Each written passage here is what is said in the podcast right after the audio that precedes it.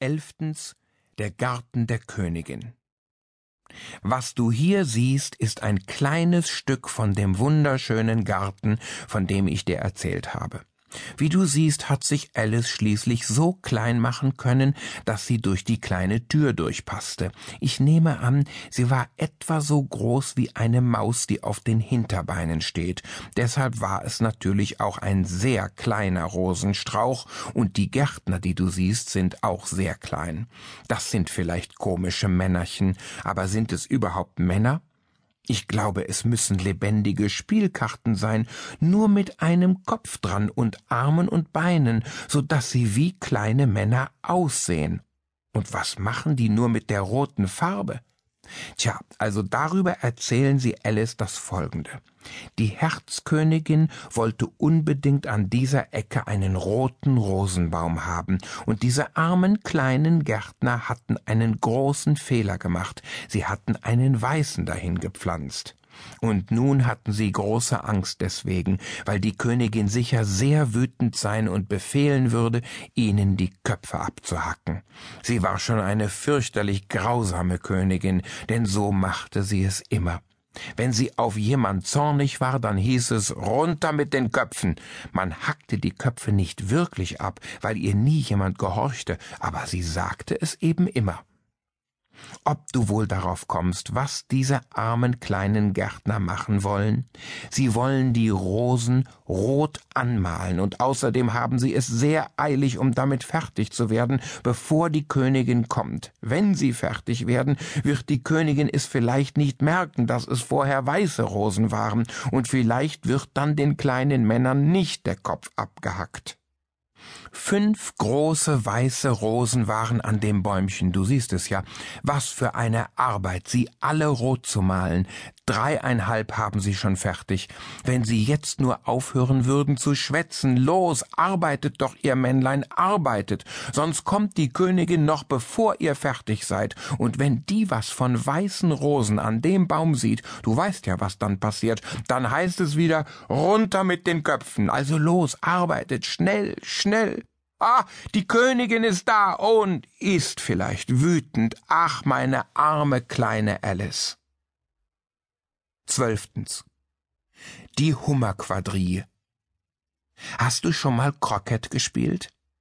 Das geht mit großen Holzkugeln, die in verschiedenen Farben angemalt sind und die du rollen lassen musst.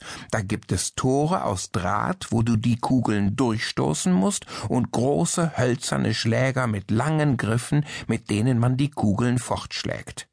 Alice hat gerade Croquet gespielt.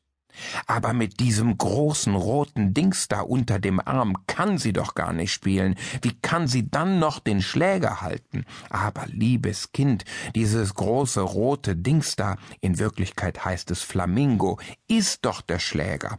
Bei diesem Krokettspiel waren die Kugeln lebendige Igel. Du weißt doch, dass ein Igel sich zu einer Kugel zusammenrollen kann, und die Schläger waren lebendige Flamingos.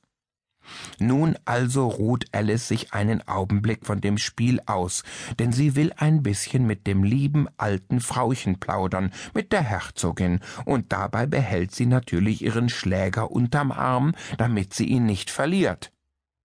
Aber ich finde überhaupt nicht, dass sie ein liebes altes Frauchen ist, wo sie doch ihr Baby ein Ferkel genannt und Alice den Kopf abhacken wollte. Ach, das war eben nur ein Scherz, das mit dem Abhacken von Alice Kopf. Und was das Baby betrifft, na, es war wirklich ein Ferkel, das weißt du doch.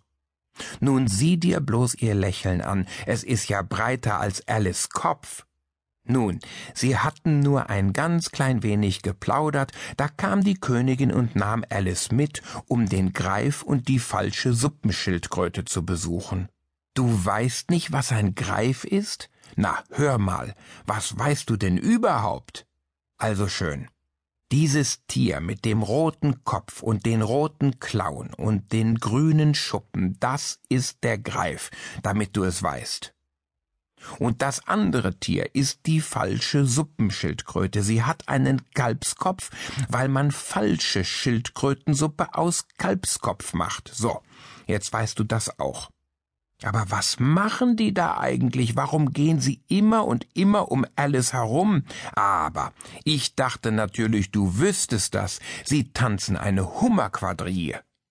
Und das nächste Mal, wenn du einen Greif und eine falsche Suppenschildkröte triffst, könnte ich mir vorstellen, dass sie dir diesen Tanz vortanzen, wenn du sie recht hübsch bittest.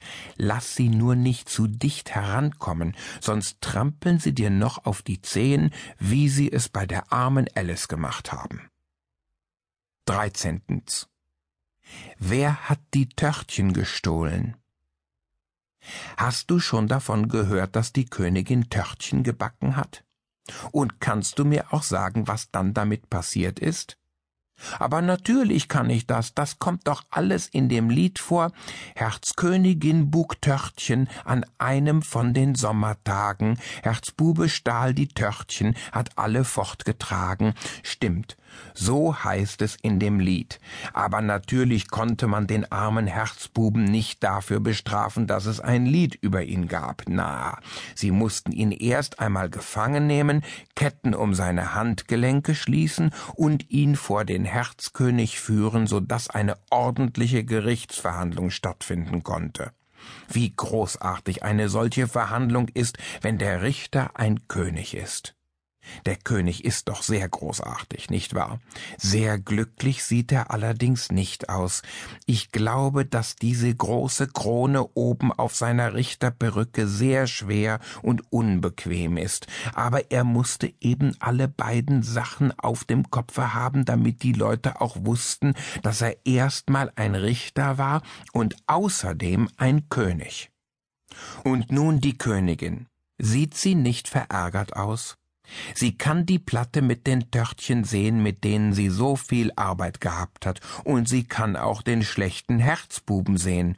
Siehst du auch die Ketten, die von seinen Handgelenken herunterhängen, der sie ihr gestohlen hat. Es ist also eigentlich kein Wunder, dass sie ein bisschen verärgert ist. Das weiße Kaninchen steht neben dem König und liest gerade das Lied vor, damit jeder hören kann, was für ein böser Herzbube er ist, und die Schöffen, zwei davon kannst du gerade noch sehen, oben auf der Schöffenbank, den Frosch und die Ente, müssen sagen, ob er schuldig oder nicht schuldig ist. Und jetzt werde ich euch mal von dem Missgeschick erzählen, das Alice zustieß. Du siehst ja, sie saß ziemlich nahe bei den Geschworenen und wurde als Zeugin aufgerufen. Weißt du, was ein Zeuge ist? Ein Zeuge, das ist jemand, der gesehen hat, wie der Gefangene das getan hat, wofür er angeklagt ist, oder der jedenfalls irgendetwas Wichtiges für die Verhandlung weiß. Aber Alice hatte nicht gesehen, wie die Königin die Törtchen machte, und sie hatte auch nicht gesehen, wie der Herzbube die Törtchen nahm. Genau genommen wusste sie überhaupt nichts darüber. Warum in aller Welt wollten sie gerade sie als Zeugin? Ich weiß es wirklich nicht. Jedenfalls sie wollten sie. Und das weiße Kaninchen stieß in die große Trompete und rief Alice. Und also sprang Alice in großer Eile auf, und dann was meinst du, was dann passierte? Ihr Rock verhedderte sich an der Geschworenenbank, und die Bank und die Wände darum herum kippten kippten um und alle die armen kleinen Schöffen fielen da heraus. Wir wollen sehen, ob es auch insgesamt zwölf sind. Du weißt ja, dass es insgesamt zwölf Schöffen sein müssen. Ich sehe jedenfalls den Frosch, die Schlafmaus, die Ratte, das Frettchen, den Igel, die Eidechse, den Zwerghahn, den Maulwurf, die Ente, das Eichhörnchen und gleich hinter dem Maulwurf einen Vogel, der furchtbar krächzt und einen sehr langen Schnabel hat, gleich hinter dem Maulwurf Maulwurf. Aber bis jetzt sind es nur elf. Ein Tier müssen wir noch finden. Siehst du den kleinen weißen Kopf da hinter dem Maulwurf, direkt unter dem Schnabel der Ente? Das ist der zwölfte. Der krächzende Vogel ist ein Störchling, du weißt natürlich, was das ist, und der kleine weiße Kopf ist von einem Mäusling. Sind das nicht zwei Lieblinge?